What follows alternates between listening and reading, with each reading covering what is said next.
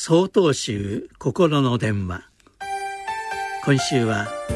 中道の子育てと題して静岡県陽雲寺青野紀宝さんのお話です。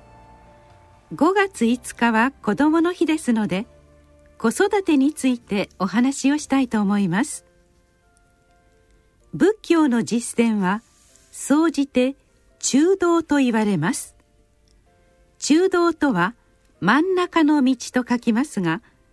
偏らない生き方をすることが中道の実践です。では子育ての場合中道とはどういうことでしょうか？以前子供について気づいたことがあります。それはハイハイできるようになった子はハイハイしようとするし歩けるようになった子は歩こうとするということです。つまり子供は自然に自分の能力を発揮しようとするのです。もう少し大きくなると道路の縁石をバランスを取りながら歩こうとしたり滑り台を逆に登ろうとしたり遊具の上から飛び降りようとしたりといった様子も見られます。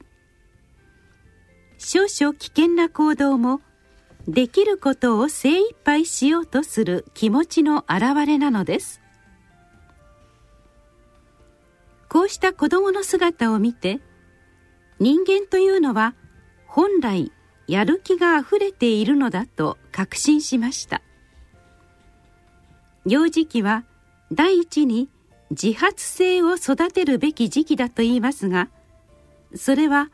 本来備わっているものを育てるということなのですね。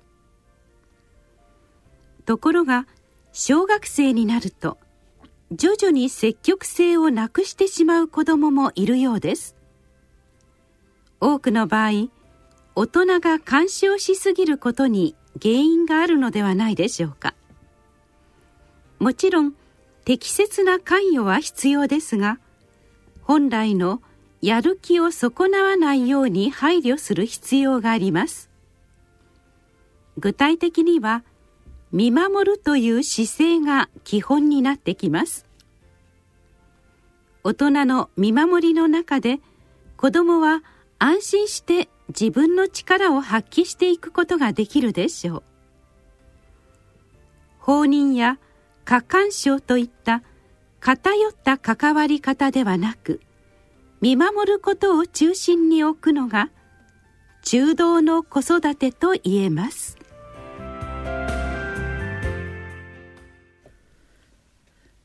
なお5月7日よりお話が変わります。